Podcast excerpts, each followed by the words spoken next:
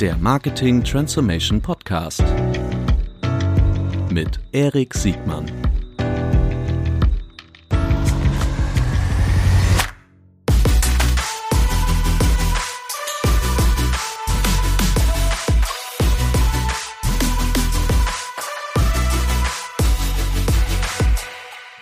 Herzlich willkommen zu einer neuen Folge des Marketing Transformation Podcast. Heute steigen wir in die Welt des Luxus ein. Herzlich willkommen, Maria von Scheel-Plessen. Moin, Maria. Vielen Dank. Vielen Dank. Ich freue mich sehr, dabei sein zu können. Ja, ich freue mich erstmal. Ähm, wir sprechen heute über, ich würde sagen, das ist weltweit die die Hamburger Luxusmarke, ich glaube die einzige Hamburger Luxusmarke, die wirklich mhm. weltweiten Ruf hat, oder? Mont Blanc. Also, mhm. ah, Überraschung, mhm. wir sprechen heute über Mont Blanc, ähm, über das Marketing im Luxussegment, äh, über die Schnittstellen zwischen, zwischen physischem Retail und, und äh, digitalem Marketing und digitalen Absatz vielleicht auch. Ähm, aber bevor wir jetzt über Mont Blanc sprechen, liebe Maria, bitte stell dich doch mal kurz selbst vor. Mhm, ja, mache ich sehr gerne. Danke auf jeden Fall für die Intro und äh, genau, wie du bereits sagtest, ähm, Mont Blanc ist ein Hamburger Unternehmen, gibt es bereits seit 110 Jahren. Viele denken immer, wir sind äh, französisch. Einerseits mhm. natürlich aufgrund des Namens, andererseits auch, weil wir zu Richemont gehören, dem mhm. Schweizer Luxusgüterkonzern, zu dem auch andere Marken wie Cartier, Ivice, Piaget unter anderem gehören. Mhm. Und ähm, ja, wir äh, sitzen im Norden von Hamburg und ähm, haben eine recht breite Produktpalette. Also die meisten kennen die, die Stifte, äh, mhm. wie zum Beispiel das Meisterstück. Ganz klassisch gibt es das dann zur Konfirmation oder zur, ähm, zum Abschluss oder ähnlichem. Wir haben aber auch äh, Uhren oder Lederwaren, äh, Business Bags ähm, im Sortiment und jetzt auch seit neuestem ähm, Smart Tech Produkte, also die Smartwatch schon länger.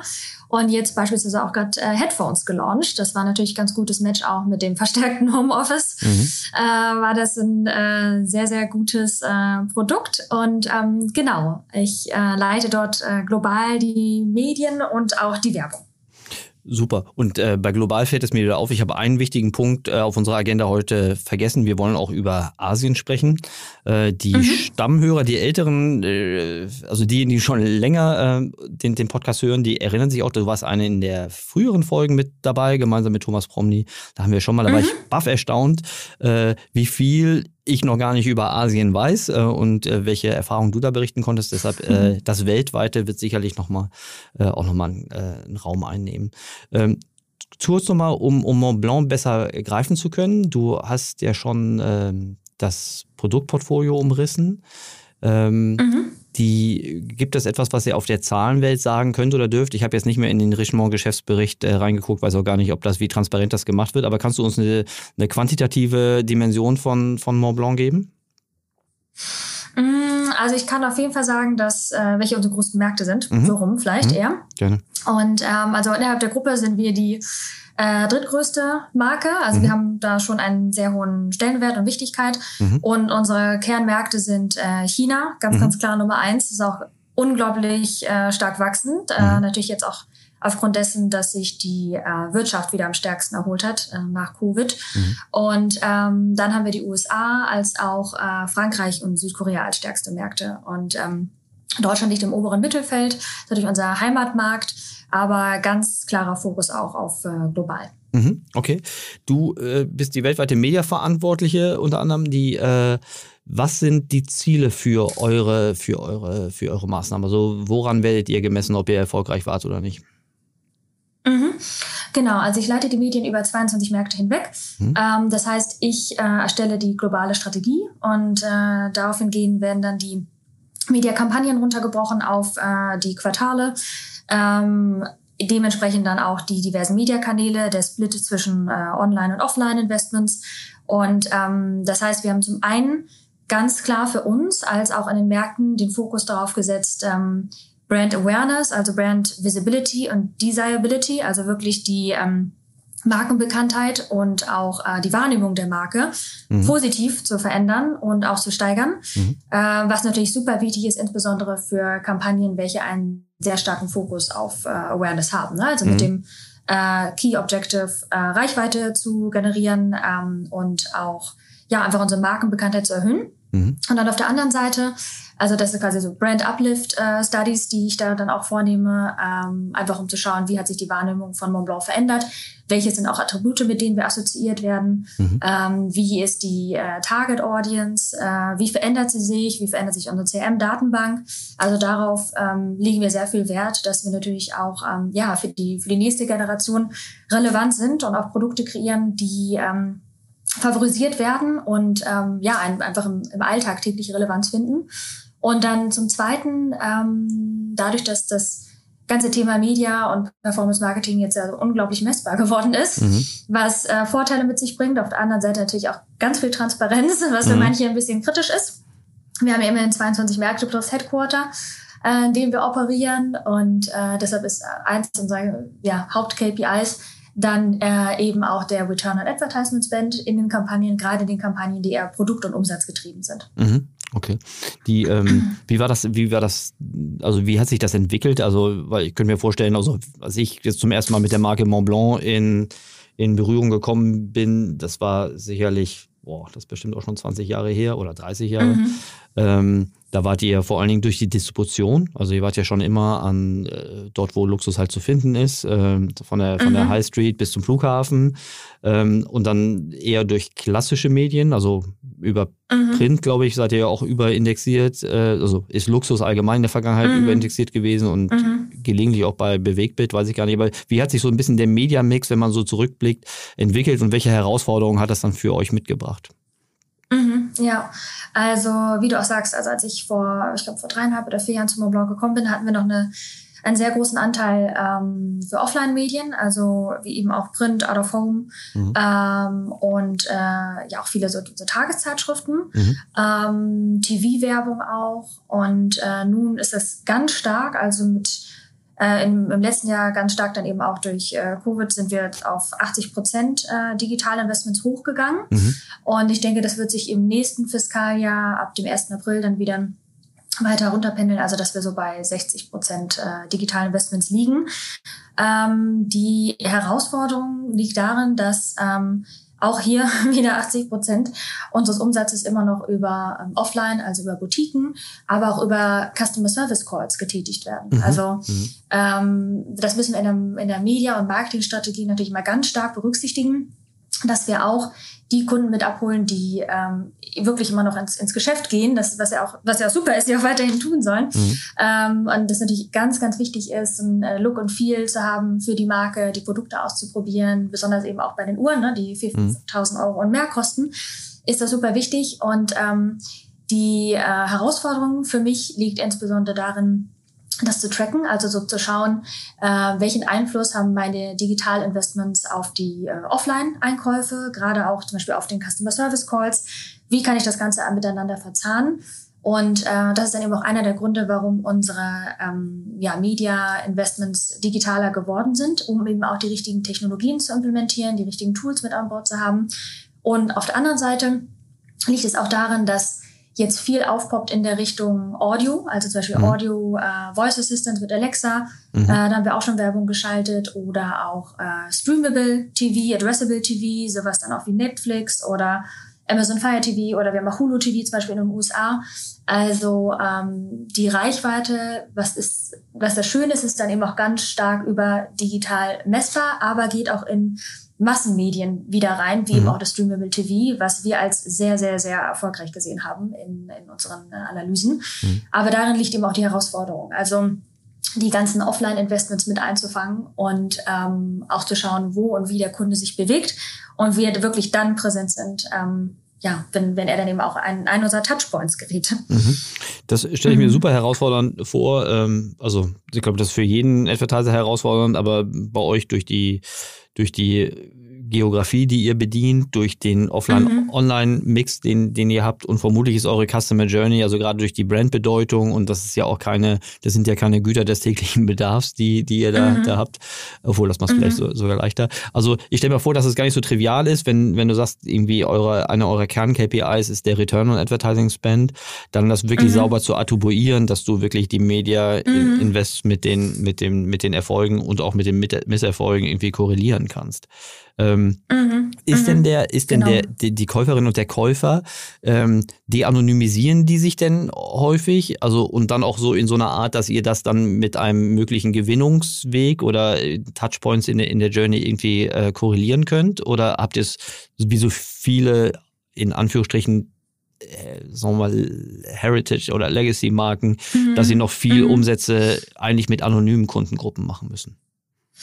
Mm, ja, also ähm, wir haben noch einen großen Anteil an anonymen Kundengruppen. Mhm. mhm. Äh, wir haben auch ähm, auf Data-Ebene gesehen, also in unserer CM-Datenbank, nicht viele Informationen, die wir einfangen. Also mhm. wir haben wirklich nur das äh, Geschlecht, mhm. Wohnort ähm, und das war es eigentlich schon. Also wir haben nicht mehr wie Interessen oder, oder sonstiges. Mhm. Es war auch noch bis vor kurzem ähm, eine Möglichkeit, den Checkout ohne Registrierung zu machen bei uns. Mhm. Und äh, ja, das sind so Dinge, die wir sukzessive umstellen und jetzt auch mit Salesforce äh, zusammenarbeiten. Mhm. Auch mit Salesforce Advertising, äh, da ist da wieder die Schnittstelle zu mir, zum, zum Media-Bereich, mhm. um eben auch die Kundendaten entsprechend mit Informationen anzureichern, dass wir sie über die verschiedenen Kanäle und Departments hinweg einander zuspielen können. Mhm. Weil, ja, wie du auch äh, sagst, und, und weißt, es ist äh, so, so wichtig, äh, mit der First-Party-Data zu arbeiten mhm. und äh, auch die ganzen Insights mit den anderen Kanälen zu teilen. Ne? Also mhm. das ist dann ja auch wieder relevant für das Sales-Team in der Boutique. Mhm. Das ist äh, relevant für äh, die Training Academy, die die den ganzen Sales-Stuff äh, trainiert in den Boutiquen. Ja. Ähm, es ist relevant für, für PR, um zu schauen, wie können sie dann entsprechend auch ihre Editorials äh, anders auswählen. Ähm, und natürlich auch für meine Media-Targeting- und, und Retargeting-Strategie.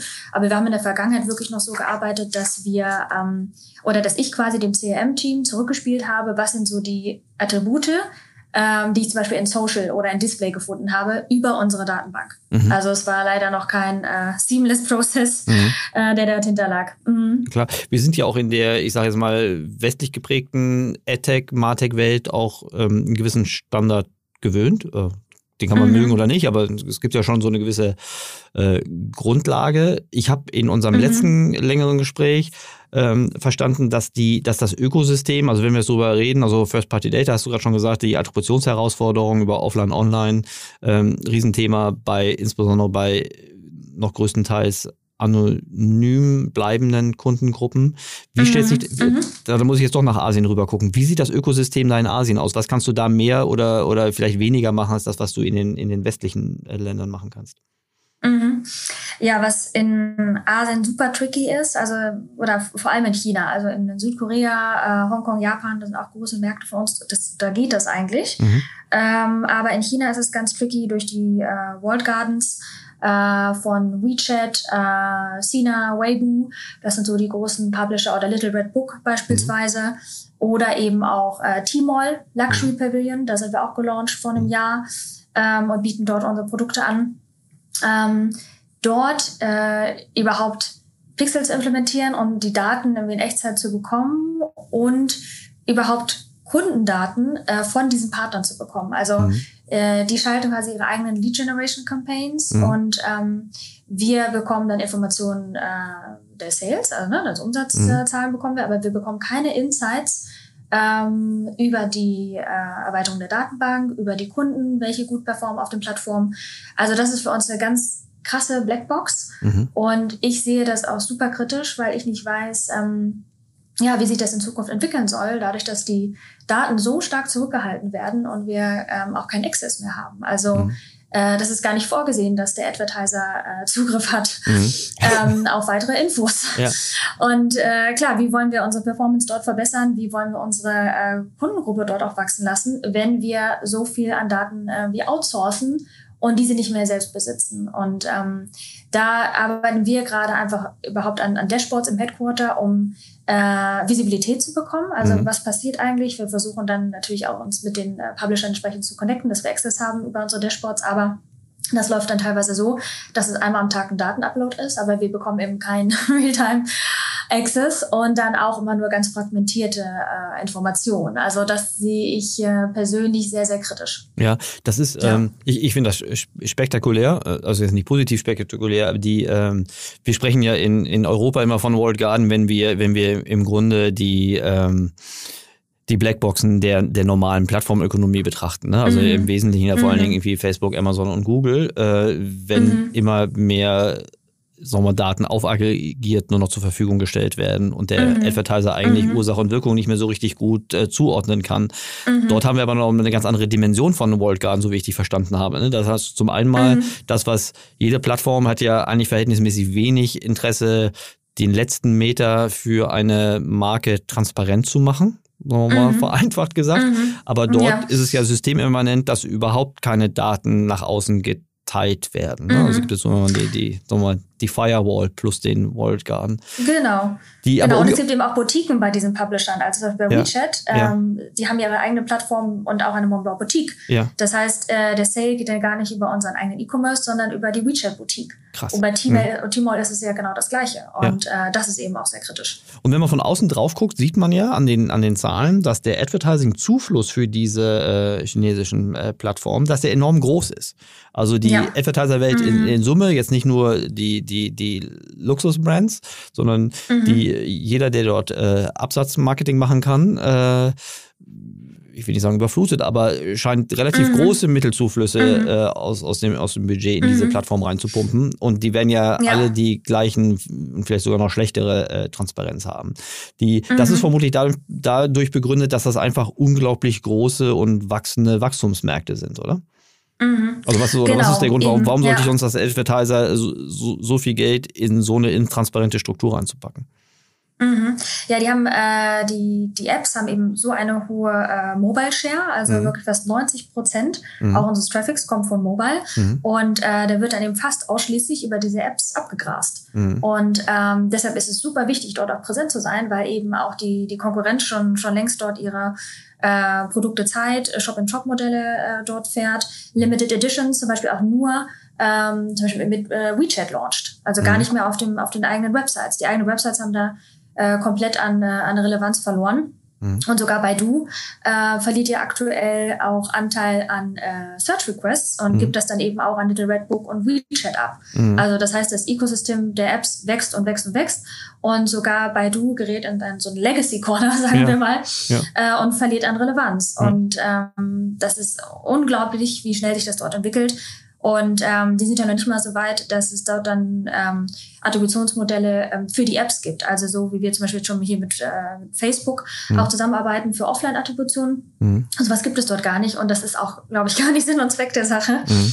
Ähm, weil dann würden wir wieder rauslinken aus dem E-Commerce, äh, aus dem Ökosystem der, der Apps. Ja, mhm. die ähm spektakulär. Also da wiederholt sich auch gerade etwas, was ja in der westlichen Welt zwischen Google als Legacy Corner fand ich schön äh, und Amazon oder vielleicht auch teilweise im, im Travel Vertical wiederholt hat, ne? dass es einfach Destination Sites mhm. gibt, die mhm. ähm, den ersten Request kriegen und nicht mehr mhm. eine Suchmaschine oder ein, ein weiterer Aggregator genau. am Anfang steht. Genau.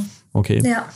Wie, ja. ähm, was sind, was, also du hast schon gesagt, du baust dann äh, versuchst mehr, mehr Knowledge im Headquarter äh, aufzubauen, aber letztendlich hast du ja ein systemisches Dilemma. Ne? Wenn die andere Seite mhm. äh, es nicht nötig hat und nicht willens ist, dir diese Transparenz zu geben, dann wirst du mhm. irgendwann äh, an deinen Grenznutzen rangehen, wie viel, wie viel du bereit bist, in, in, in diese mhm. Märkte mit zu investieren. Äh, aber da gibt es ja vermutlich jetzt keine einfache Lösung, oder? Mhm. Nee, also wir, ähm, und am Headquarter haben wir jetzt aktuell die Strategie, ähm, China und dann Rest of World. Mhm. Also wir können jetzt gar nicht mehr alles unter einem Hut laufen lassen, mhm. sondern es sind so viele lokale ähm, ja, Feinheiten, ähm, dass es eine Strategie gibt nur für China mhm. ähm, und dann eben auch das, das Mediabudget nur für China. Und äh, wir organisieren dann zum Beispiel auch lokale Publisher Days zusammen mit unserer Mediaagentur, um überhaupt vom Headquarter her noch Transparenz zu bekommen, was, weil der Markt sich aber so schnell entwickelt. Mhm. Und äh, wir haben zu Zeiten ähm, über 100 verschiedene äh, Publisher genutzt in China mhm. und das ist erstmal runtergefahren auf 10, mhm. ähm, weil die auch oder sehr gerne so den Ansatz haben, dass sie sich dann äh, da breit streuen, um mhm. zu schauen, was ist jetzt die, die neue App, die eventuell auch bald groß werden könnte, mhm. so TikTok-artig. Mhm. Und ähm, ja, also erstmal ist die äh, Strategie auch eine sehr äh, lokale ähm, Medialandschaft äh, zu verstehen im mhm. Headquarter, mhm. aber eben auch dem chinesischen Team sehr viel Autonomie zu geben in der Entwicklung der Kampagnen, weil es eben auch noch weitere Kampagnen gibt wie Singles Day, mhm. ähm, Chinese Valentine's Day und Co., die auch sonst im, äh, ja, in der restlichen Welt äh, nicht so relevant sind. Das heißt, mhm. wir haben da einen sehr, sehr, sehr lokalen äh, Ansatz, den wir fahren. Okay, verstehe ich. Das ist bestimmt bei der Größe äh, und der Bedeutung des Marktes äh, allemal gerechtfertigt, da dedizierte mhm. Herangehensweisen mhm. zu machen. Okay. Die, äh, ich überlege gerade, also für mich klingt das wie aus einer Advertiser-Perspektive, klingt das eher wie so eine Dystopie. Ne? Ähm, die Plattformökonomie mhm. an sich ist, ist ja äh, für viele keine, keine, keine, also schon, schon eher eine Herausforderung. Chancen und Risiken liegen da mhm. sehr eng beieinander ähm, diese äh, mehrfachen äh, Chinese Walls, ähm, die äh, boah, keine einfache Lösung. Insbesondere, weil es ja auch kein mhm. alternatives Ökosystem gibt. Ne? Also wenn alle mhm. gleich die Verhalten genau. im Kopf stehen und wenn neue dazukommen. Okay, lass uns dann lieber wieder schnell ähm, in, in unsere jetzt auf einmal wieder einfach aussehende westliche, westliche Welt schauen. Genau. Du hast, du hast schon äh, ein paar Nuggets hingeworfen, wo ich, wo ich ganz neugierig äh, wurde. Ähm, mhm. Diese Themen der, also mir schon klar, dass im, im, im typischen Marketing-Media-Mix der, der Luxusindustrie das Brandbuilding, die, die Brand ständig frisch zu halten und relevant mhm. ein Riesenthema ist, was mhm. auch nicht direkt mit der, mit der, mit der Transaktionsseite immer direkt einhergehen mhm. soll. Ihr arbeitet ja auch sehr genau. stark mit diesem Testimonial-Konzept, was ja auch so im Playbook einiger, ich will das jetzt gar nicht mal vereinheitlichen, ne? aber dieses Testimonial-Konzept, das habe ich ja schon mehrfach gesehen. Das fällt einem auf, wenn man irgendwie am Flughafen, das ist schon Jahre her, dass ich mal am Flughafen lang gelaufen bin, aber die, äh, man merkt, dass das so, die, so ein eine prägnante Persönlichkeit zu haben, die als Markenbotschafter unterwegs ist, äh, mhm. dass das äh, anscheinend äh, gut, gut funktioniert.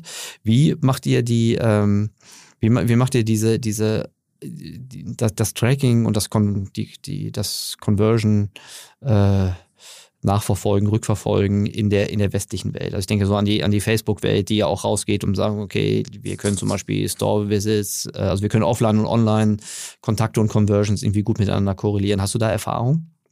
Mhm, ja, also wir ähm, haben da gerade verschiedene Modelle. Also zum einen ähm, arbeiten wir mit Facebook zusammen, um nun auch unsere ähm, Offline-Conversion zu tracken auf mhm. Kampagnenebene, mhm. weil wir haben in, also im letzten Kalenderjahr, aktuelles Fiskaljahr, haben wir die äh, erste Brand-Campaign gelauncht. Mhm. Also eine Kampagne, bei der wirklich ganz klar, wie du auch sagtest, unser wir nennen sie Markmaker, mhm. nicht Influencer, aber unser Markmaker im Vordergrund steht. Und das ist dann eben auch eine Person, die starke Werte hat, äh, kann alles Mögliche sein. Er kann ein Architekt sein, kann ein Koch sein, kann mhm. ein äh, Sänger sein. Äh, da ähm, ist es komplett, äh, komplett offen, aber jemand, der Einfluss auf seine Mitmenschen hat und äh, sie in, auch in einer Form bewegt. Mhm. Und äh, wir sagen immer ein Value-Driven Approach, also mhm. wirklich ein, ein Ansatz fährt, der eben auch äh, ja, nachhaltig ist und ähm, ja, inspiriert. Mhm. Und ähm, da kannst du dir natürlich auch vorstellen, dass das manchmal nicht so leicht ist. Ähm, dafür auch zu pitchen im mhm, Management. Mhm.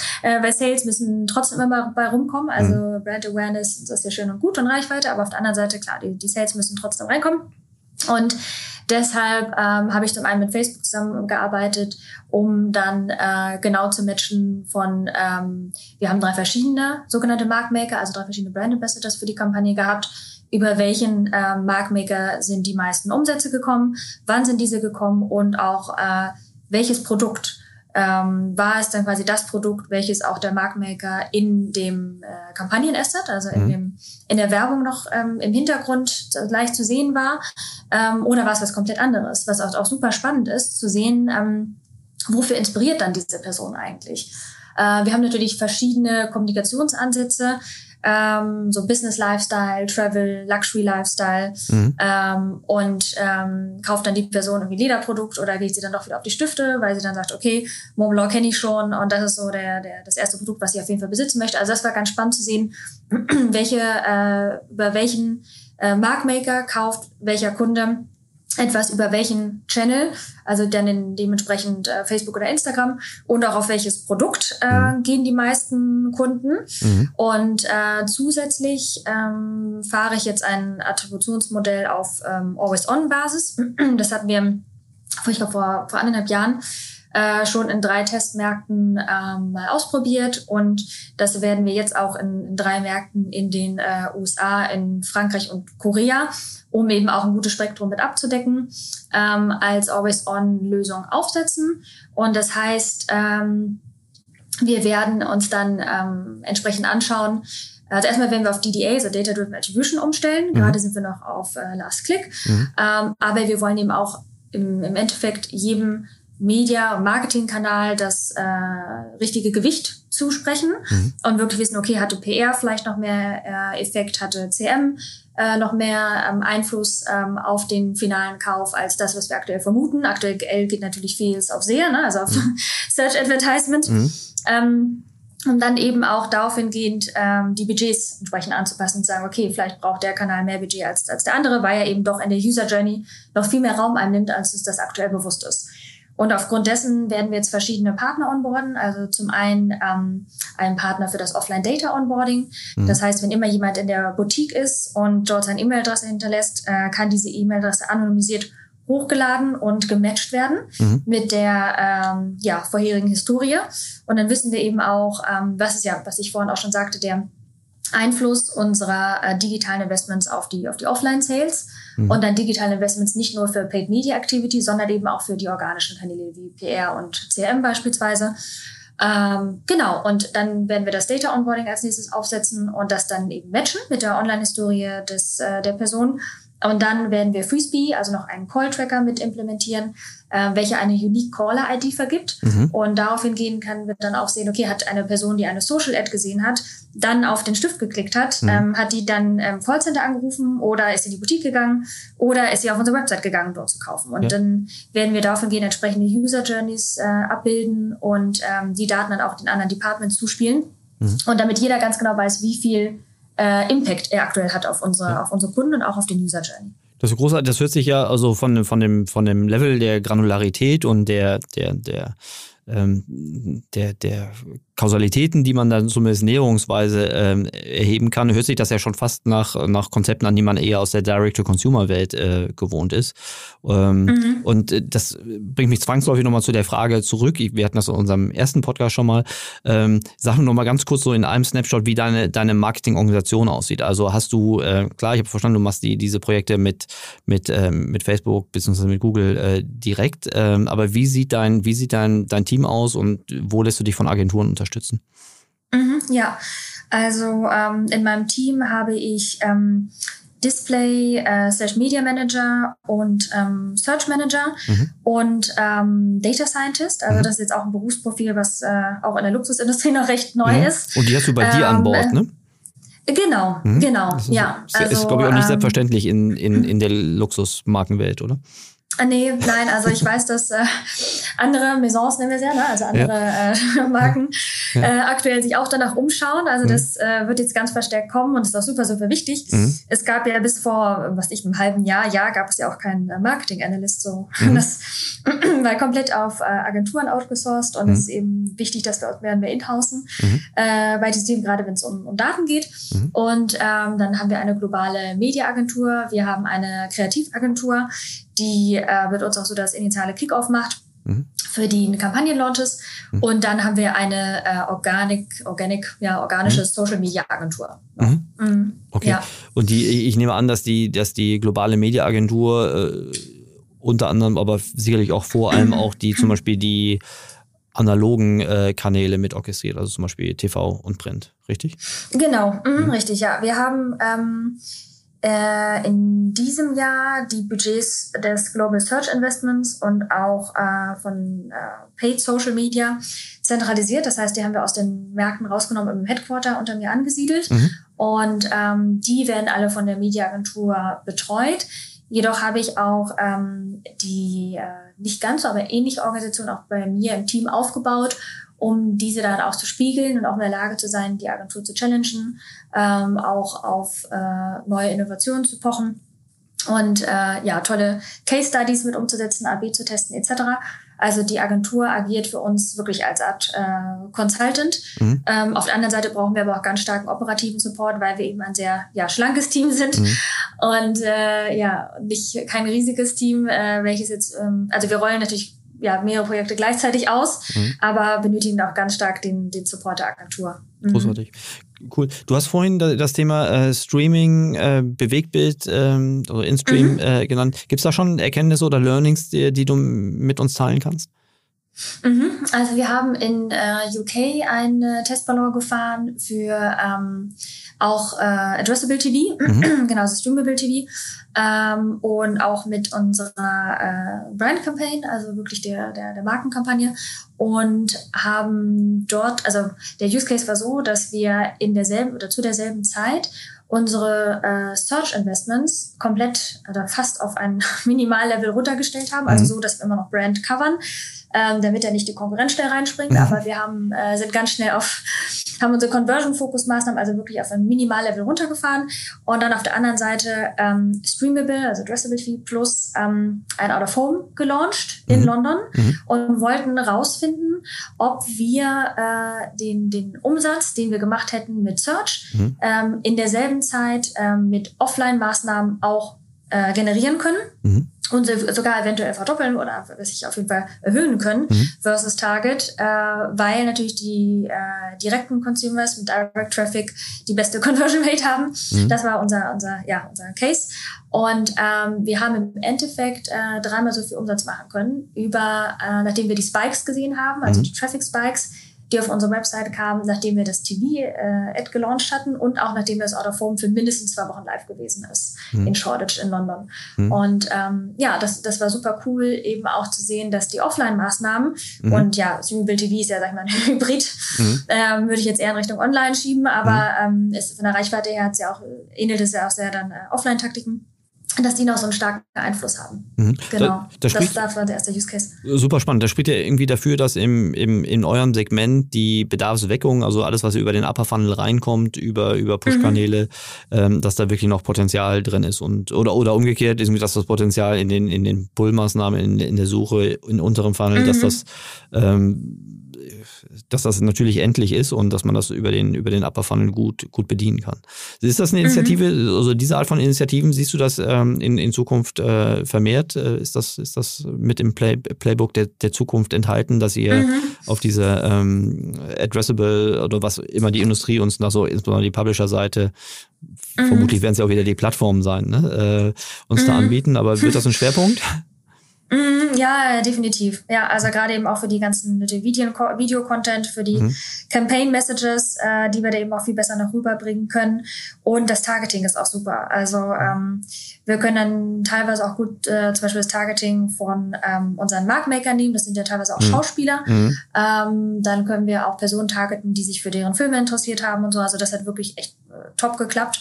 Mhm. Und ähm, das sehe ich ganz stark. Wir sind gerade noch dabei zu überlegen, wie wir die äh, die Audio-Ads am mhm. besten umsetzen. Mhm.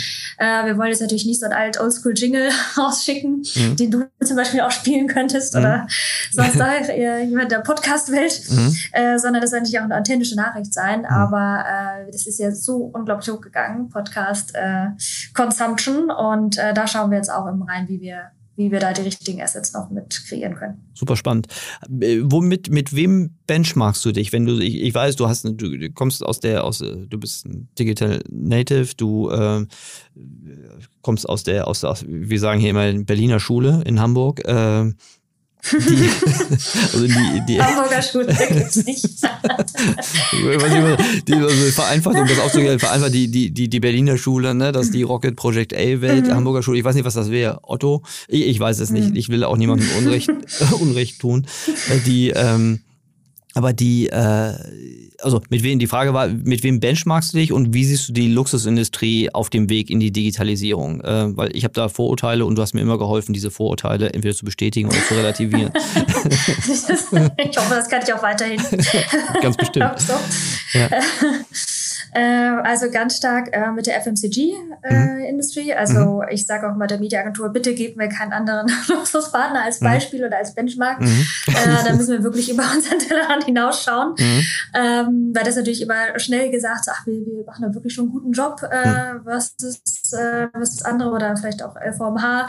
Äh, die sind aber teilweise auch schon sehr weit, gerade auch die, ähm, was das Parfüm angeht in, in Luxus. Also das ist Beispiel auch eine gute Benchmark. Äh, so Interparfum ist zum Beispiel auch bei uns Licensing-Partner für das, mhm. für das Parfüm. Mhm. Und ähm, ja, die haben eben auch schon tolle programmatische Ads, haben ein sehr äh, ja, verzahntes äh, Attributionsmodell mhm. am Laufen mhm. ähm, oder auch sowas, was ROAS, äh, Return Advertisement Spend Wert angeht. Mhm. Also da, da nehme ich die schon zum Beispiel gerne als Benchmark. Mhm. Aber ansonsten gehe ich eigentlich über die Luxusindustrie hinaus ja, weil das wäre sonst ähm, ein zu konservativer Vergleich. Mhm, kann ich mir vorstellen. das, ist nicht challengen. Aber du sagst so, du sagst so im, mhm. im also im Luxus äh, LWMH, die ähm, klar und die also im FMCG, im FMCG zum Beispiel, ähm, glaube ich, geht L'Oreal als, als mm, relativ, ja, ist, relativ weit. Mm. Bei euch äh, LVMH und, und sonst andere. Wie ist das mit der Luxusindustrie? Auch, auch LVMH ist ja relativ spät also in meiner Wahrnehmung, da gibt es ja auch so, so einen mhm. Generationswechsel, aber für, für die Marktposition, diese hatten relativ spät ins Digitale reingegangen. Ist ja auch total mhm. fein, mussten sie auch nicht, ne? Lief ja, also mhm. läuft ja immer noch äh, auch so und äh, ich glaube, beide merkten übrigens auch der L'Oreal-Beispiel, beide hatten ja sehr stark durch, den, durch die asiatische Erfahrung auch nochmal so einen extra Push. Mhm. mhm. Ähm, wie, also mal allgemein, wie digitalisiert sich denn die Luxusindustrie? Und wenn ja, ähm, Warum ist das so? Ich habe immer, also verzeih mir das Vorurteil, aber ein Vorurteil mhm. ähm, ist immer super gesetzte Distribution, verhältnismäßig große Latenz zwischen, zwischen mhm. das, was im Markt passiert, ähm, hohe Margensituation, sicherlich auch, auch, mhm. auch, auch verdient und auch vor allen Dingen sehr gute Möglichkeiten auch ähm, ja durch die durch die wie sagt man durch den selektiven Vertrieb ähm, die Markenreputation mhm. und ganz beiläufig auch eine relativ hohe Preissetzung irgendwie durchzusetzen. ähm, mhm. Möchte auch keiner was unterstellen. Ja, das, äh, so, aber das, sehr gut aber beantwortet. Das, so, so, ne? so, so, so, ist mein Blick auf die Luxus. Und mhm. deshalb war der war, war der Druck ja. jetzt zu digitalisieren oh nicht ganz so groß. Ne? Mhm. Ähm, mhm. aber es geht ja nicht um meinen Blick. Das war ja nur mein Vorurteil. Wie siehst du das? Mhm. Mhm. Also was äh, noch hinzukommt äh, auch ist ähm, die sehr, äh, sage ich mal, sehr hohe Anteil an Umsätzen über das Wholesale-Netzwerk, mhm, mhm. also über die, die Harrods, Selfridges, mhm. äh, KDWs. Mhm. Ähm, von denen es für uns auch sehr tricky ist, Daten zu bekommen. Mhm. Und ähm, das heißt, wenn wir die komplett rauslassen, schauen wir uns immer nur ein, ja, mhm. äh, noch einen noch kleineren Anteil äh, unserer Umsätze an und mhm. dann eben auch noch weniger Visibilität auf die, auf die User Journeys. Mhm. Das ist für uns immer eine, eine Blackbox. Dann ähm, ist, äh, oder ich sagen, gibt es auch oftmals andere Prioritäten, was die mhm. Digitalisierung äh, angeht. Mhm. Ähm, ganz starker Fokus ist dort dann meistens auf, auf China gesetzt, wie du auch sagtest. Mhm. Ähm, auf der anderen Seite produzieren ähm, wir ja auch ähm, selber dann oftmals, also wir zum Beispiel auch in Deutschland, ähm, sitzt die Produktion für die, für die Stifte in Hamburg. Mhm. Und ähm, es geht dann eher darum, erstmal zu schauen, was für ähm, Tools, was für Geräte gibt es, ähm, dass wir auch den, den Alltag der ähm, ja, Produktionsmitarbeiter einfacher gestalten können. Mhm. Was kann dort digitalisiert werden, mhm. ähm, ja, um einfach Effizienzen auch äh, zu schaffen. Mhm. Und ähm, ja, da gibt es ja also viele äh, spannende ähm, Infos, die dann rüberschwappen, eben gerade auch aus, aus anderen Märkten. Mhm. Das ist erstmal, würde ich sagen, so der, der, ja, das Key oder das, der Hauptbestandteil so der, der Digitalisierung.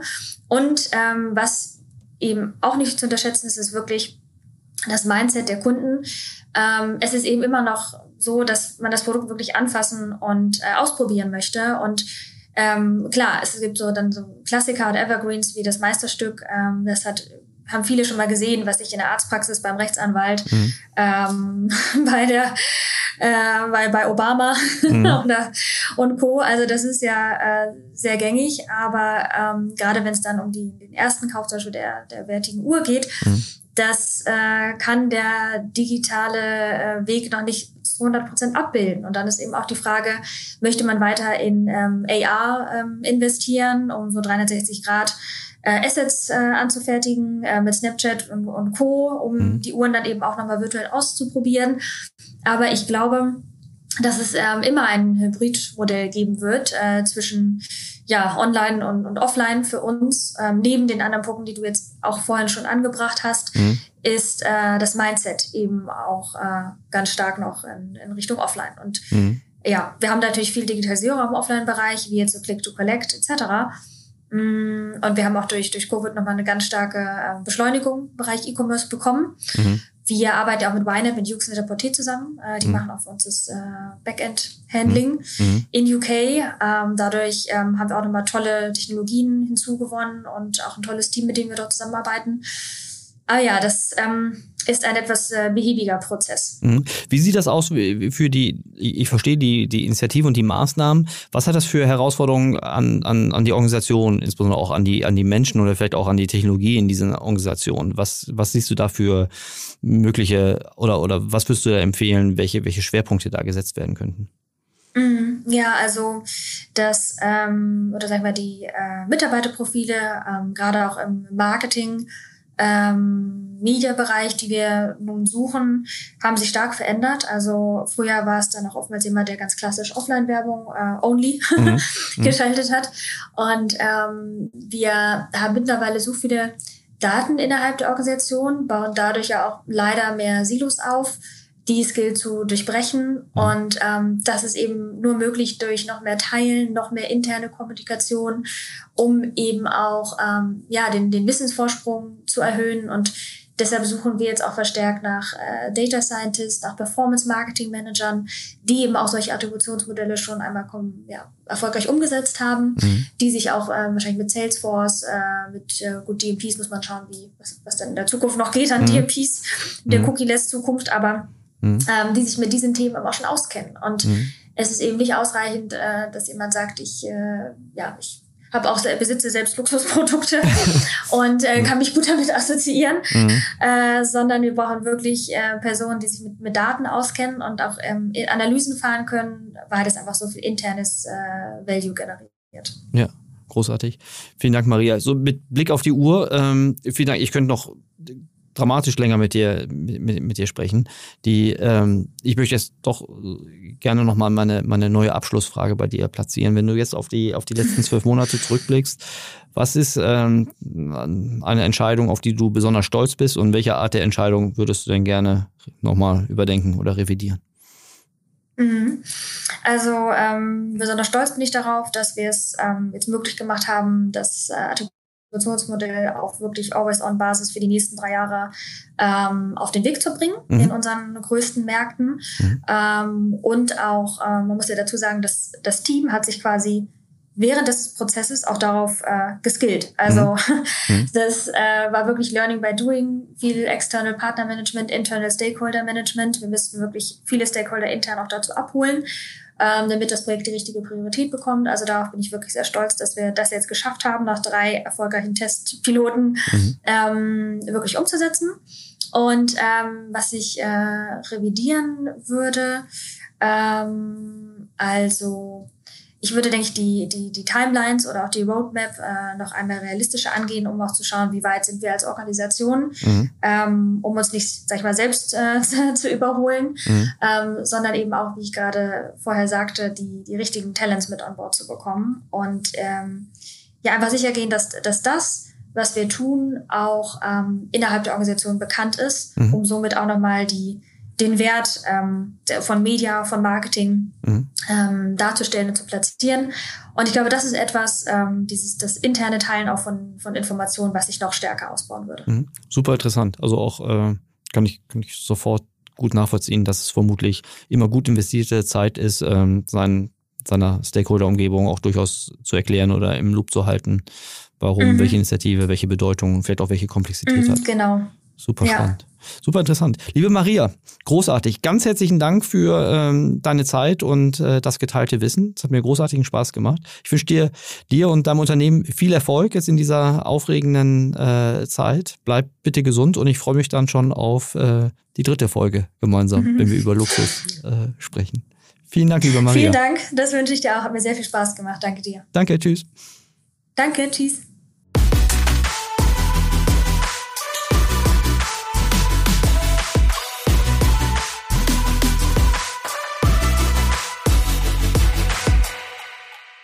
Dieser Podcast wird produziert von Podstars